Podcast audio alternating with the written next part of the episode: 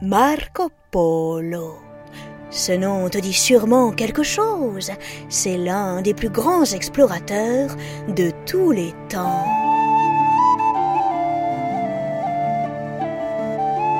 Tu te souviens?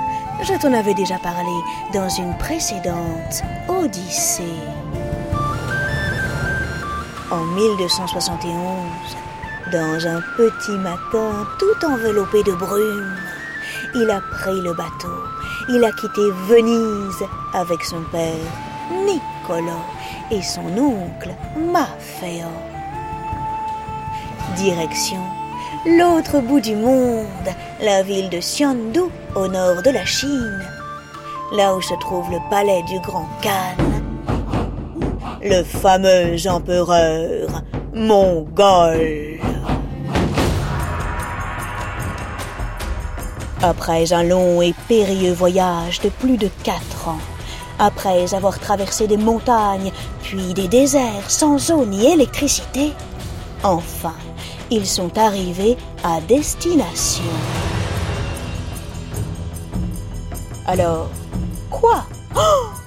Ce serait la fin de l'histoire. Quelle arnaque! Mais non. Évidemment que non tu sais comment c'est dans la vie, une aventure qui s'arrête.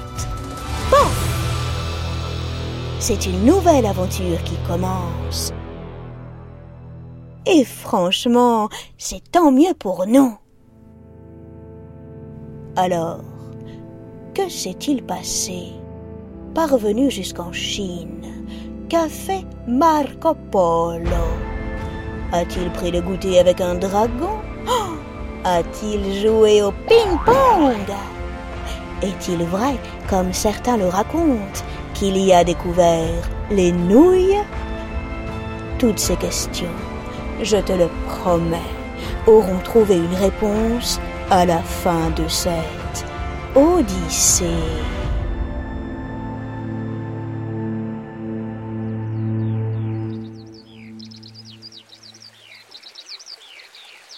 La Chine est un pays splendide, tout à l'est de l'Europe.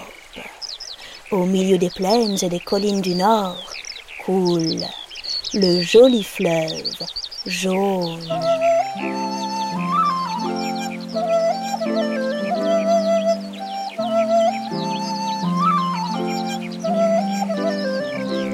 En traversant le pays, il fait parfois de petits bruits extrêmement mignons.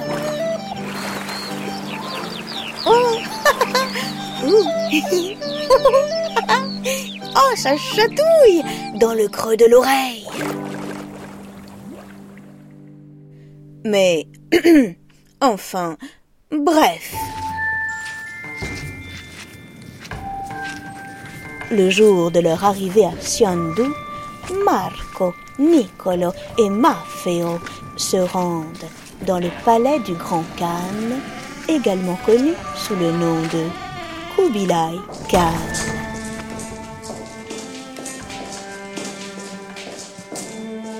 L'empereur, c'est très chic de sa part, les reçoit avec tous les honneurs. Il fait sortir sa plus belle porcelaine, il appelle ses meilleurs joueurs de flûte et de sitar, puis il fait servir le thé. Entre deux tasses bouillantes, les quatre hommes discutent. Kubilai est un être impressionnant. On dirait une montagne millénaire. Et puis, ce jour-là, il a particulièrement bien peigné sa barbiche et sa moustache est impeccable. Il est beau comme un camion, ou disons une charrette, parce que, oui, évidemment, ça colle un peu plus avec l'époque. Nicolo et Maffeo racontent leur grand voyage. L'empereur est curieux, il veut tout savoir. Avec son œil de sage, il les observe attentivement. Enfin, surtout Marco, qui n'a pas encore dit un seul mot. Ce garçon dégage une énergie qui lui plaît. Tiens, tiens, l'empereur a, comme qui dirait, une petite idée derrière la tête.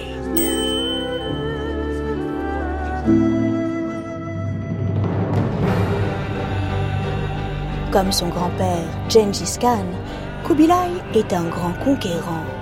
Il est à la tête d'un immense territoire. Pour l'aider à consolider son pouvoir aux quatre coins de l'Empire, il aime bien s'entourer d'étrangers. Alors, oui, c'est sûr, un jeune garçon énergique, rapide et extrêmement intelligent comme Marco Polo pourrait bien lui servir. En plus, il parle quatre langues, l'italien, le perse, le turc et le mongol. Molto impressionnante. De son côté, le jeune Italien a terriblement envie de vivre de nouvelles aventures. Si Kubilai a besoin de lui, évidemment, il sera son homme. En quelques minutes à peine, l'affaire est conclue. Marco sera les oreilles et les yeux du grand Khan. Tu as compris, n'est-ce pas, ce que cela veut dire? Eh oui, de temps en temps, il va lui servir d'espion.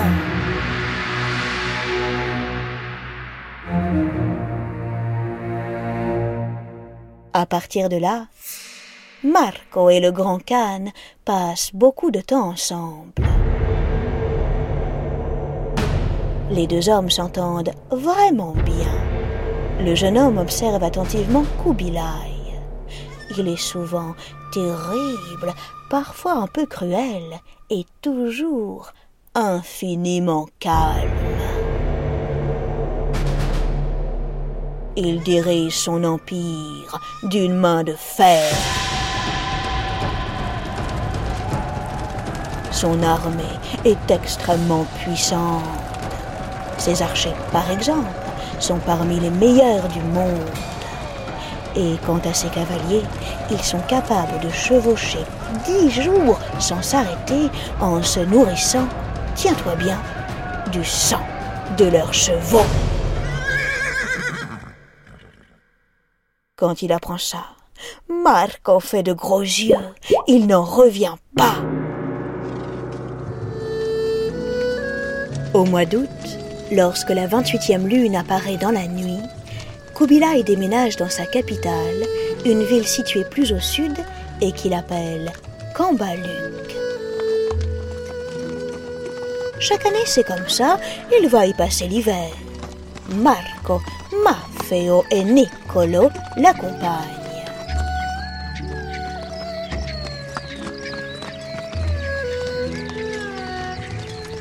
Sur la route, L'empereur verse par terre le lait de ses dix mille juments blanches comme neige, car c'est la tradition.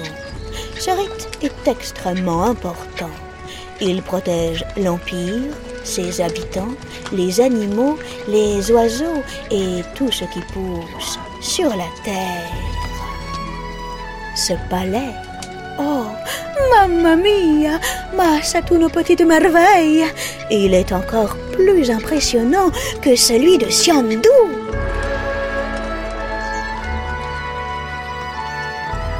Marco n'a jamais rien vu d'aussi beau de toute sa vie.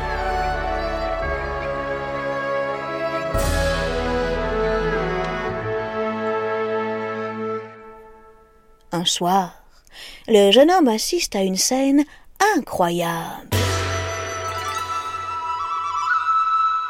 Kubilai est assis au bout d'une immense table, il se frotte le bidou, il attend son dîner. Ses serviteurs disposent devant lui, mais assez loin, des coupes de vin, des verres de lait et d'autres boissons fruitées et légèrement épicées.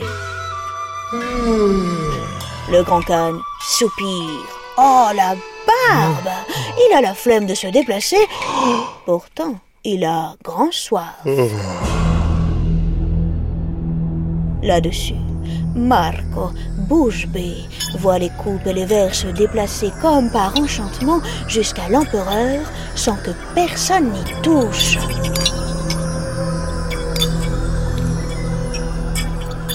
Elle vole gracieusement dans les airs. Oh, ça alors Mais c'est complètement fou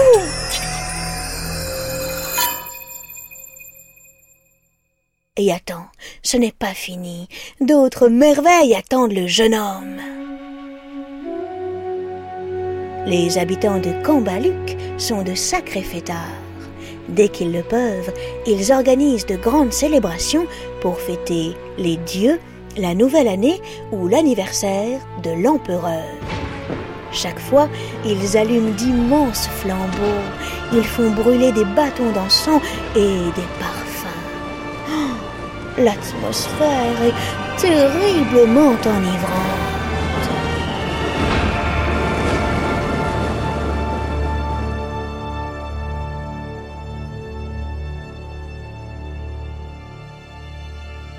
Lorsque Marco retourne dans sa chambre le soir, la joie le fait tituber.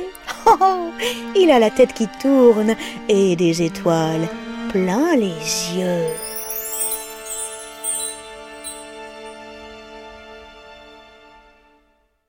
Une, deux, trois années passent. Enfin, l'empereur donne à Marco sa première mission. Il l'envoie inspecter ses terres au sud-ouest de la Chine. Il se méfie en effet des habitants de cette région car il les trouve archi prétentieux. Le jeune homme embrasse son père et son oncle Ciao, ciao, ciao, ciao, ciao à tutti. Puis il s'en va.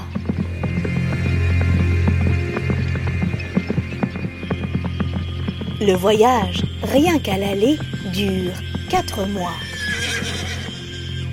En chemin, Marco observe tout dans les moindres détails.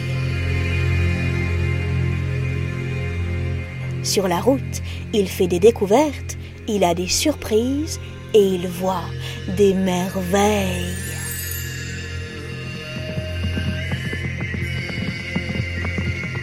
Il chevauche à vive allure pendant quatre semaines. Il passe le grand fleuve Sangkan, puis le fleuve jaune. Il traverse le royaume de Xi'an et parvenu de l'autre côté du fleuve bleu, il s'arrête dans un pays qu'il appelle Tibet.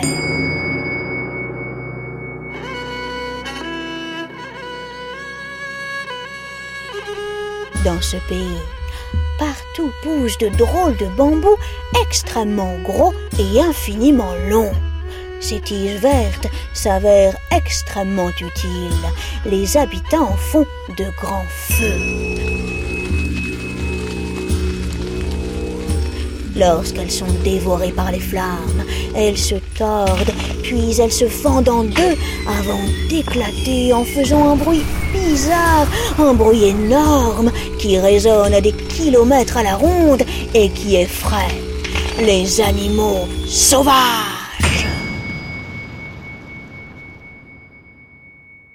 Car on en trouve plein dans le coin. Des lions, des ours et des énormes lynx avec des canines très pointues.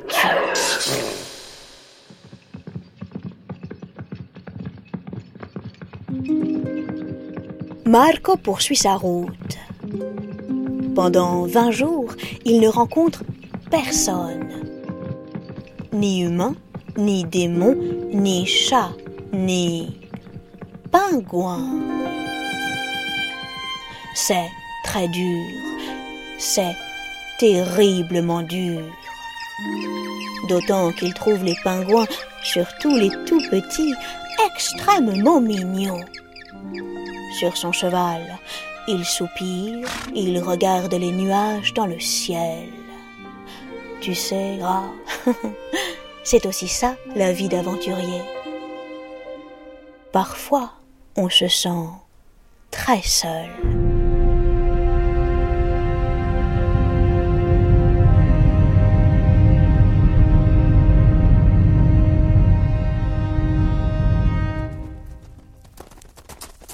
Après avoir une nouvelle fois traversé le fleuve bleu, Marco arrive dans la région du Yunnan. Ici vivent d'horribles serpents. Ils sont aussi gros que des tonneaux, ils ont deux vilaines papates à l'avant et leurs bouches sont assez grandes pour avaler un homme tout entier. Ah, bouh, ces bêtes sont abominables et franchement dégoûtantes.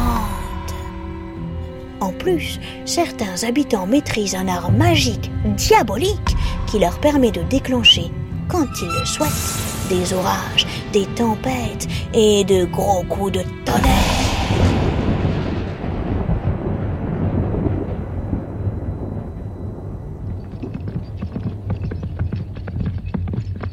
Marco ne traîne pas trop dans le coin. Il poursuit vite son voyage. Poco à poco, il s'approche de la frontière avec la Birmanie. En longeant le fleuve Irrawaddy, il descend jusqu'aux portes de Pagan, la capitale. Le voyageur ouvre grand ses mirettes, car c'est un endroit du monde époustouflant de beauté. Très tôt le matin, le soleil se faufile entre les acacias et les palmiers, puis il se jette entre les deux immenses tours d'or et d'argent qui surplombent la ville. L'Italien est sur les fesses. Cette lumière, si puissante et si douce, on dirait qu'elle est magique, divine ou surnaturelle.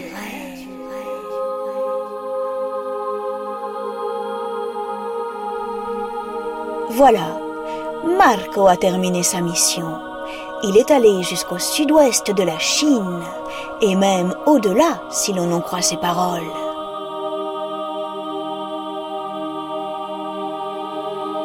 Il rentre à Cambaluc, à la cour du grand Khan.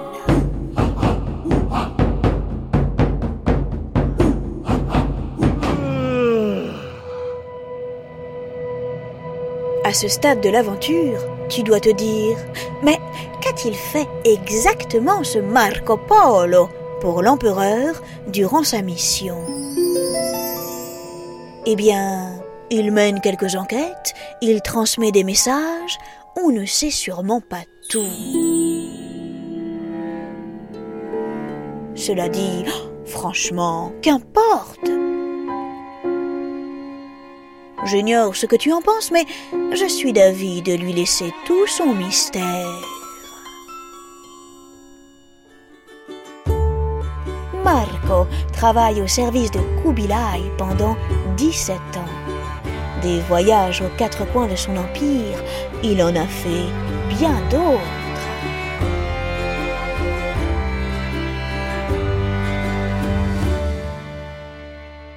Et puis un jour, Marco, Niccolo et Maffeo ont envie de rentrer à Venise. Au début, le grand Khan refuse. Il ne veut pas laisser filer les trois Italiens. Il a sans doute trop besoin de Marco Polo.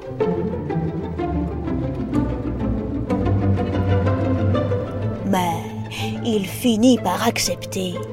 Fantastico, grandioso. Les trois polos rentrent à la maison. Euh, je veux dire, à la casa.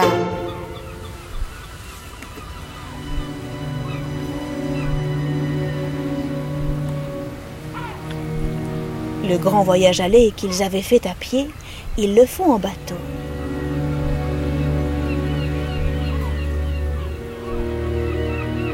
Après deux, trois escales à droite et à gauche, après de beaux ciels bleus, des horizons radieux, mais aussi quelques tempêtes.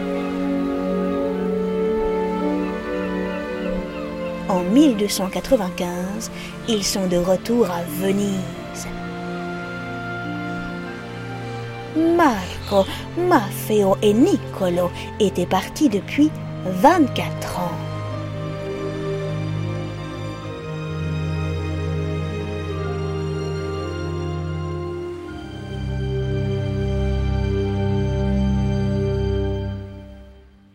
Marco est un aventurier. Il a la bougeotte. Il aime le danger.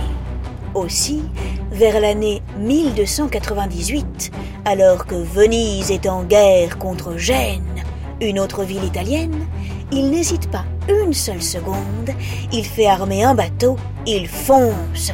Direction la bataille. Hélas, l'aventure tourne mal.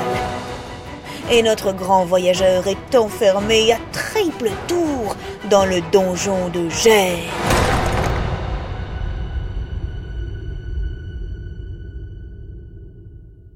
Par chance, il n'est pas seul dans sa petite cellule.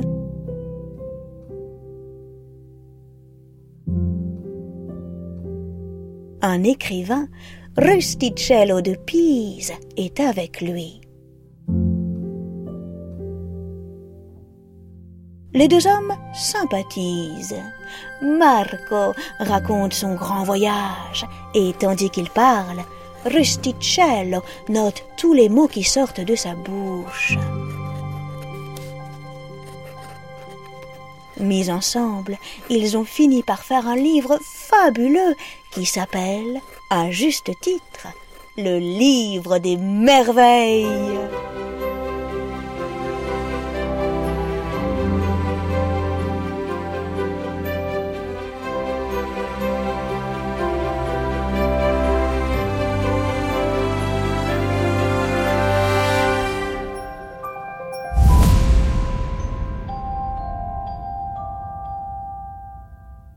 Les Odyssées est un podcast original de France Inter.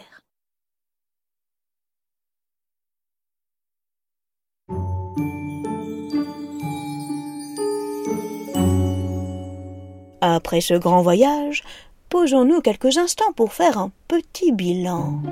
Tu as pu constater que Marco Polo n'a hélas pas pris le goûter avec un dragon, il n'a pas non plus joué au ping-pong reste une question essentielle, surtout si tu es gourmand ou gourmande comme moi.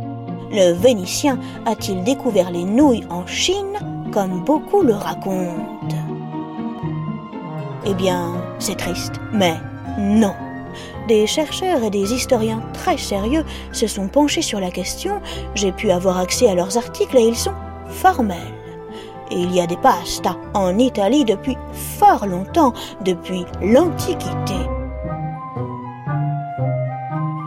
Ce n'est donc pas Marco Polo qui les a introduites dans son pays.